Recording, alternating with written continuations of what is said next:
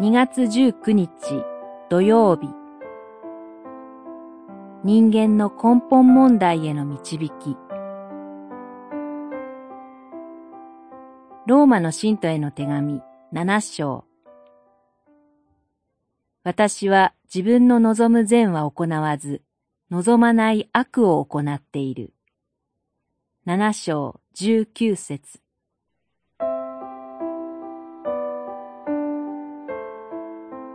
私は自分の望む善は行わず、望まない悪を行っている。このパウロの言葉に出会ったとき、私は驚きを禁じ得ませんでした。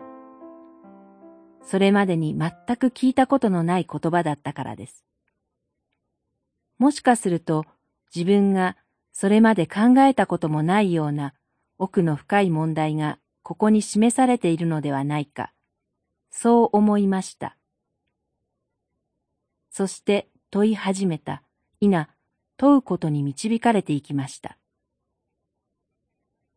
人間が本当に解決しなければならないのは、善をなそうと願い、意志しつつ、しかし、かえって望まない悪を行ってしまうという、まさにこの問題なのではないか、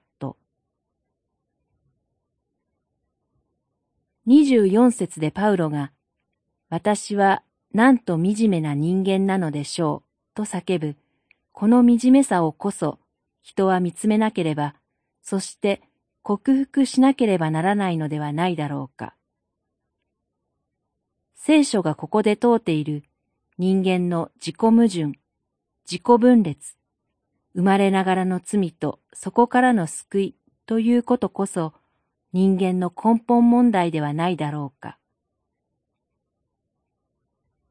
人は技によらず、功績によらず、ただキリストの十字架の血潮によって罪許され、キリストを信じる信仰によって、この生まれながらの惨めさから救い出されるのです。自分の惨めさを知ることと、キリストの救いの素晴らしさを知ること。それは文字通り一つのことなのです。祈り。